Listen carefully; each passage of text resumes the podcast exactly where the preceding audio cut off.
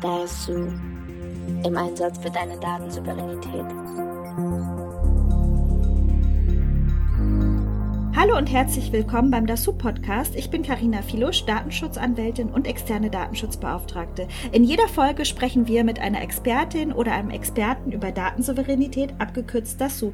Schön, dass du auch wieder heute dabei bist und uns zuhörst, während wir über ein spannendes Thema reden. Vielleicht hast du uns auch schon abonniert. Wenn nicht, tu das gerne und lass uns auch gerne eine Bewertung da. Darüber freuen wir uns sehr. Herzlich willkommen auch von meiner Seite. Ich bin Jakob Schüssler. Ich studiere Jura an der Universität Hamburg und mache zurzeit ein Praktikum in der Kanzlei. Ja, vielen lieben Dank, Jakob, dass du heute dabei bist und mir geholfen hast, diese spannende Folge vorzubereiten.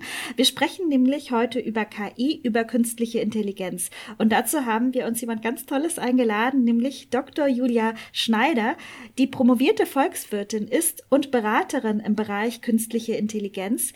Sie hat einen Comic mitgeschrieben, ein Comic-Essay, muss man sagen. Liebe Julia, wie kam es denn dazu, ein Comic-Essay über künstliche Intelligenz zu machen? Ich war in meinem letzten Job, bevor ich Comic-Essayistin wurde, Beraterin für künstliche Intelligenz und habe dabei gemerkt, dass viele Leute, die sich nicht so tief mit dem Thema beschäftigt hatten, Angst vor Dingen hatten, vor denen ich keine Angst hatte und umgekehrt Sachen unproblematisch fanden bei KI, die ich problematisch fand. Zum Beispiel eine Homogenität bei Leuten, die künstliche Intelligenz entwickeln, Probleme der Nachhaltigkeit oder eben Datensouveränität. So kam es dann zu der Idee, meine beiden Leidenschaften Comics und künstliche Intelligenz zu der Zeit zusammenzubringen. Und das hat gut geklappt. Also mittlerweile haben wir über 50.000 Downloads von überall her auf der Welt und sind so unserem Ziel näher gekommen, Schwellenängste vor KI abzubauen und dazu einzuladen, sich an der für uns so wichtigen Diskussion über Sinn und Zweck von KI für unsere Gesellschaft zu beteiligen. Euren Comic gibt es auf eurer Webseite, die verlinken wir gleich in den Show Notes, in verschiedenen Sprachen kostenlos zum Herunterladen und die deutsche Version kann man sich sogar als Taschenbuch besorgen was ich natürlich auch getan habe, denn er ist sehr schön.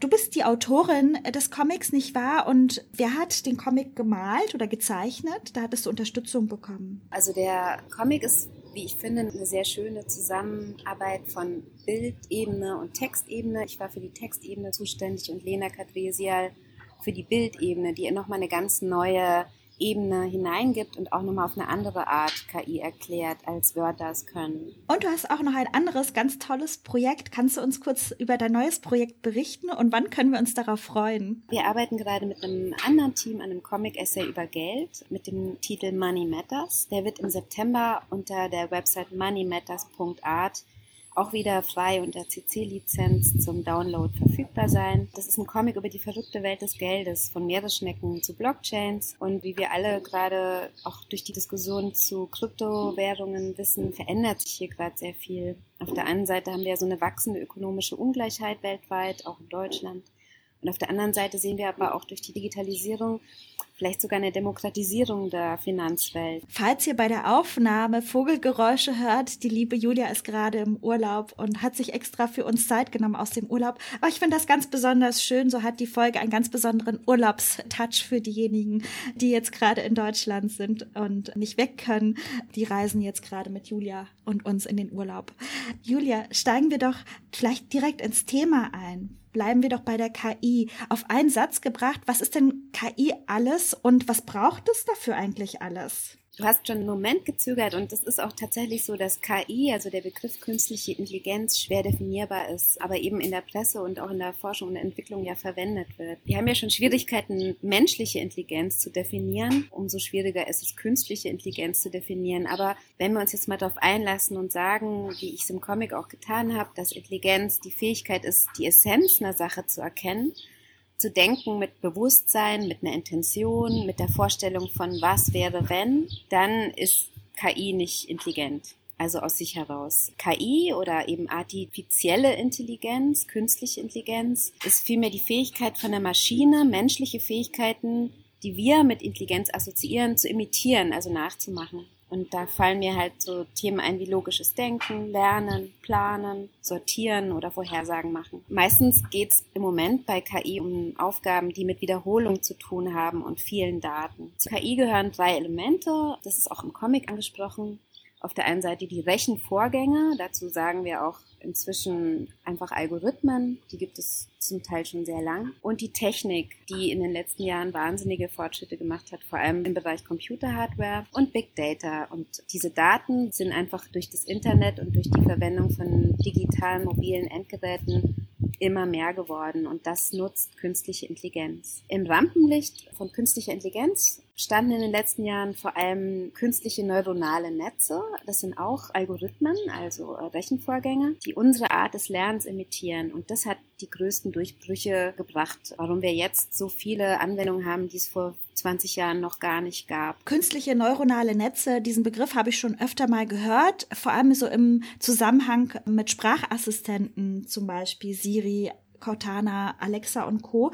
Könntest du uns noch sagen, wo überall noch eine KI verbaut ist, damit wir uns dessen bewusst sind, wo sie uns überall im Leben begegnet? Wir sehen KI zum Beispiel bei Google Maps. Also wenn wir unser Smartphone täglich benutzen, benutzen wir KI beim Routensuchen, beim Online-Shoppen, beim Online-Bezahlen, beim Seriengucken oder beim Online-Partner suchen. Überall sehen wir KI. Das heißt, wenn ich irgendwie Tinder öffne und nach rechts oder links swipe, dann ist da auch schon eine KI mit drin. Genau, die KI guckt sich an, was andere Leute, die so ähnliche Profile haben wie du, für Erfahrungen gemacht haben mit anderen Leuten, die andere Profile haben und dann gibt sie dir einen Vorschlag. Und das macht kein Mensch, der sich dein Foto mit dem anderen Foto und die Lebensläufe anguckt und vergleicht, sondern das macht eine künstliche Intelligenz, die eben versucht, möglichst hohe Matching-Erfolge zu generieren. Und was hat das Ganze eigentlich mit Rechenleistung zu tun? Du hattest jetzt gerade diese drei Elemente erwähnt, KI, Algorithmen und Rechenleistung. Also wir haben auf der einen Seite die Rechenvorgänge, also die Algorithmen, dann die Rechenleistung, die Technik, Computer, Hardware und aber auch Speichernetzwerke, Internet und Big Data. Und vor allem im Bereich vernetztes, schnelles Rechnen und Speichern haben die Computer in den letzten 20 Jahren unglaubliche Fortschritte gemacht. Big Data ist ja immer so ein Begriff, wo sich wahrscheinlich jeder so ein bisschen was drunter vorstellen kann, aber niemand so genau eine Ahnung hat, was das eigentlich ist.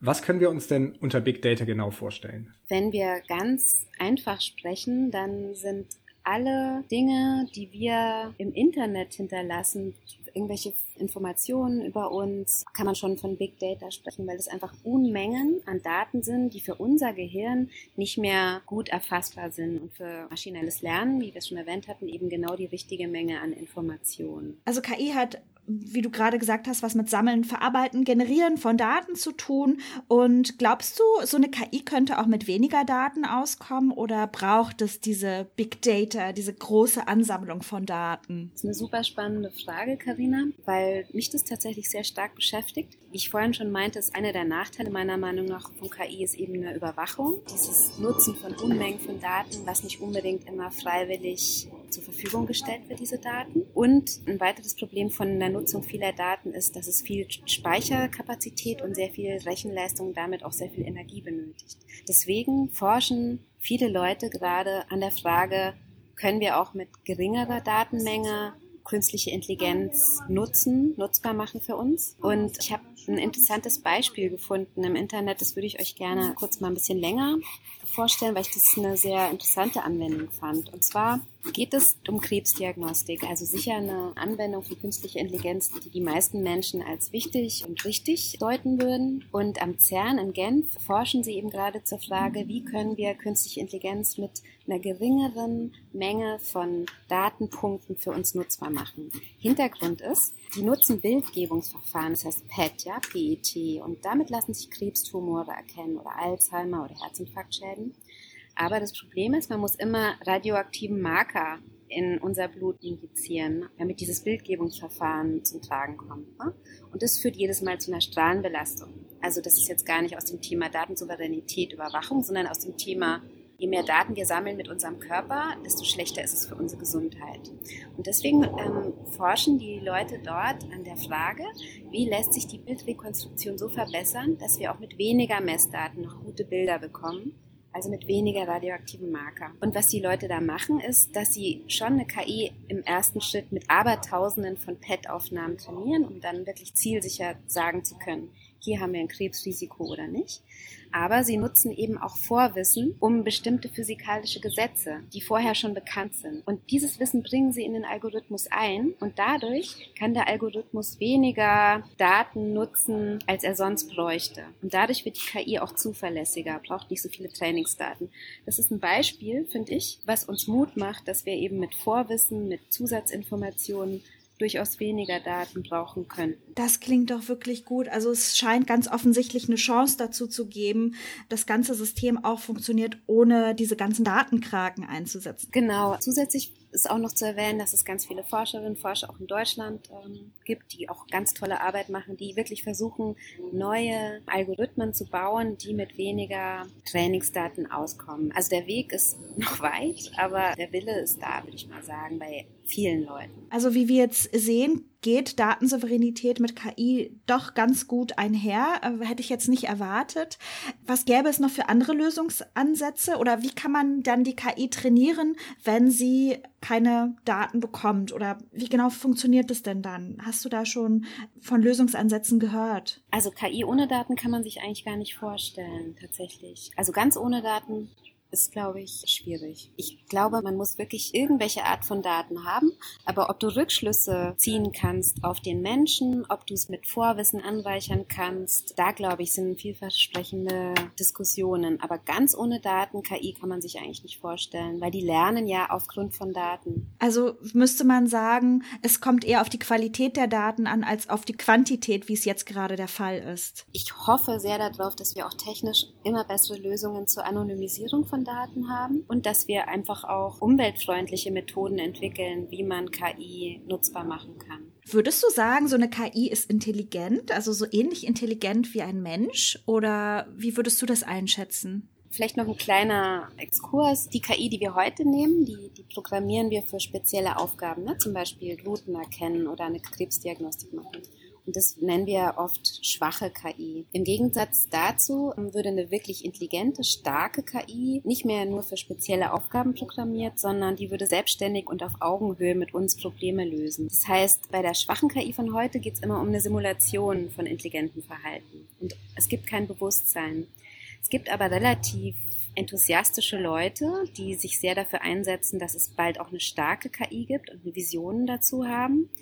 Und manchmal wirkt es so, als ging es um eine Gottwerdung sozusagen. Also ihr kennt bestimmt Ray Kurzweil, ähm, der ist der technische Entwicklungsleiter von Google und er ist eben Verfechter einer starken KI und der meint im Jahr 2029, also in acht Jahren sind wir da. Und ich habe ein Zitat, das fand ich sehr interessant von ihm. Wenn wir die gesamte Materie und Energie des Weltalls mit unserer Intelligenz gesättigt haben, wird das Universum erwachen, bewusst werden und über fantastische Intelligenz verfügen das kommt, denke ich, Gott schon ziemlich nah. Also da hat man wirklich nochmal in Reihenform eigentlich so eine Vision einer Gottwerdung über die Schaffung einer starken künstlichen Intelligenz. Und ich möchte da nochmal als kleine feministische Fußnote anmerken, dass Frauen ja ähm, tatsächlich intelligente Wesen erschaffen können und Männer ja nicht. Und Männer treiben oft diese Forschung nach einer starken KI. Das finde ich irgendwie eine ganz nette Beobachtung. Ein bisschen Angst macht mir das, dass er das gerade mit Gott verglichen hat. Das heißt ähm, im Grunde, dass Google allmächtig wird und überall Einblick haben könnte, sollte. Das ist natürlich, ja, bisschen furchteinflößend. Da sollte man vielleicht überlegen, ob man an der einen oder anderen Stelle auf Open Source datenschutzfreundliche, datensouveräne Produkte zugreifen möchte. Da bin ich total bei dir. Also das ist auf jeden Fall auch meine Meinung. Ja, wenn wir schon bei den gruseligen Aspekten von KI sind, ähm, du sprichst in deinem Comic auch über die Überwachungsmechanismen, die durch KI möglich wären bzw. schon möglich sind. Und ich fand beispielsweise besonders ja im wörtlichen Sinne bemerkenswert, dass es mit Hilfe von KI möglich ist, menschliche Bewegungen durch Wände hindurch zu erfassen. Und obwohl ich ein großer Fan von KI und den Möglichkeiten bin, hat sich bei mir unweigerlich der Gedanke aufgedrängt, ob nicht die Gefahren von KI doch überwiegen und wir nicht doch lieber die Finger davon lassen sollten und eben den Punkt, den du schon angesprochen hast mit Gott, das mag ja bei den meisten schon ein gewisses Unwohlsein auslösen. Was, was überwiegt denn für dich, Risiken oder Chancen? Ich sympathisiere total mit deiner, ähm, mit deiner Einschätzung oder dass, dass man sich erstmal gruselt nach diesem Überwachungsbild also das hat ja auch was Entgrenztes. Man denkt an 1984, der Überwachungsstaat wirkt in greifbarer Nähe. Ne? Es war ja tatsächlich auch ein Teil der Verschwörungstheorien jetzt bei Corona, dass viele Leute Angst hatten, dass über das Impfen meinetwegen die totale Überwachung anhand eines Chips möglich sein soll oder dass China manche Corona-Maßnahmen nur gemacht hat, damit sie besser überwachen können. Aber das Ding ist, ich glaube, KI geht nicht wieder weg, genauso wenig wie das Internet. Und wir sollten KI mitgestalten nach unseren Werten und unseren Prioritäten. Sei es, dass wir äh, Podcasts zur Datensouveränität machen und Leute darüber informieren, dass wir uns rechtlich auf dem Gebiet bewegen, dass wir ähm, aufklären, sei es über einen Comic oder über einen Film. Ich betrachte das als ein Gestaltungsfeld, was total wichtig ist, dass viele Leute da sich einbringen. Apropos Gestaltung, meinst du, man müsste da regulatorisch irgendwie gewährleisten, dass äh, die KI den Menschen nur helfen darf? Weil ich meine, wenn man sich das so anguckt, du hast das Zitat gerade erwähnt, wenn so eine KI dann irgendwann gottgleich wird oder übermächtig werden kann.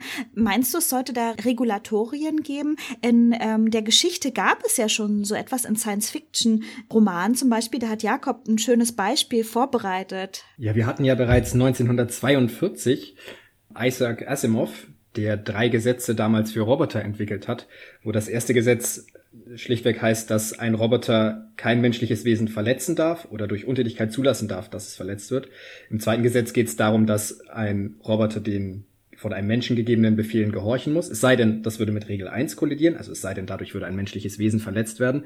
Und das dritte Gesetz lautet, dass ein Roboter seine Existenz beschützen muss, solange dieser Schutz nicht mit Regel 1 oder Regel 2 kollidiert. Ließe sich das auch auf künstliche Intelligenz übertragen? Ich finde diese drei Regeln, die Roboterregeln von 1942, die du da ähm, zitiert hast, äh, sehr hilfreich.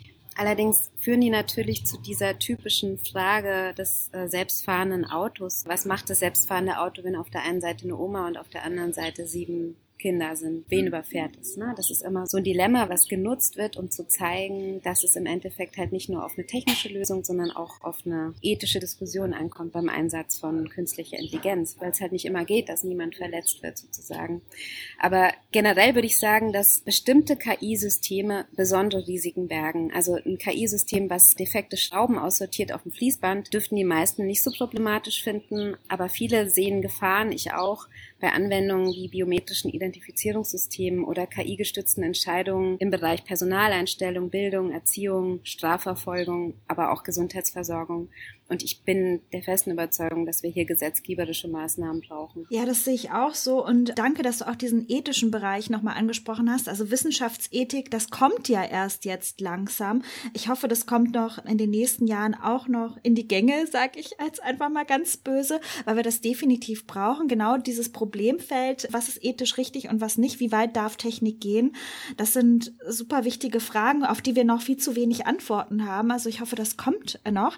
Glaubst du, so eine KI könnte irgendwann mal die Kontrolle verlieren? Also, dass sie irgendwann mal völlig außer Kontrolle gerät? Könnte sowas passieren? KIs haben ja keinen Körper und keine Emotionen. Erst wenn wir es mit dem Körper koppeln, glaube ich. Also in einer Maschinen-Mensch-Interaktion könnte es überhaupt zu sowas wie Kontrollverlust kommen, meine ich weil du dann den Körper hast und damit dann auch Emotionen, Rationalitäten und so weiter. Im Moment machen KI einfach, also folgen einfach diesen Richtlinien, die sie sich aufgrund der Daten, die sie sehen, verständlich machen. Also sie haben kein Eigeninteresse im Moment noch. Das haben sie erst, wenn es um ihre eigene Existenz geht. Und dazu meine ich, brauchen sie einen Körper. Was denkst du, wann ist es soweit, dass KIs soweit sind, dass wir uns über ethische Fragen auch noch tiefer Gedanken machen müssen? Kannst du da schon so eine Jahreszahl nennen oder hast du da einen Wunsch? Kurzweil sagt ja in acht Jahren.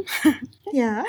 Ich weiß es nicht. Also ich glaube, das ist noch in weiter Ferne. Aber ich glaube tatsächlich, es wird nicht gehen nur über diese technische Schiene, sondern meiner Meinung nach braucht es die Kopplung von was Organischem und einer Technik, um zu sowas zu kommen, was wir als Intelligenz empfinden würden. Für was brauchen wir denn eine so starke KI überhaupt? Ist das überhaupt wünschenswert? Denn die Aufgaben, die KI im Moment übernimmt, sind ja auch schon vielfältig und es stellt sich so ein bisschen die Frage, ob das nicht dann eher eine Spielerei ist für etwas, was wir eigentlich gar nicht brauchen. Also ich empfinde es als eine ähnliche Spielerei, eine starke KI zu wollen, wie zu denken, dass wir in einem riesigen Computerspiel sind, wie in der Matrix. Es gibt ja auch Leute, die das glauben. Für mich braucht es das nicht. Wir Menschen haben halt diese Art von Intelligenz, die wir als Intelligenz wahrnehmen. Und dann gibt's ja noch ganz viel Pflanzen und Tiere und Technik und das ist eigentlich alles okay. Ich finde es interessanter zu sagen, welche Probleme haben wir und wie können wir die am besten lösen. Und wenn wir dazu KI nutzen können, ist es doch super. Aus deiner Antwort würde ich jetzt schließen, dass du da den größten Anwendungsbereich in der Zukunft siehst, die Problemlösung, zum Beispiel im medizinischen Bereich.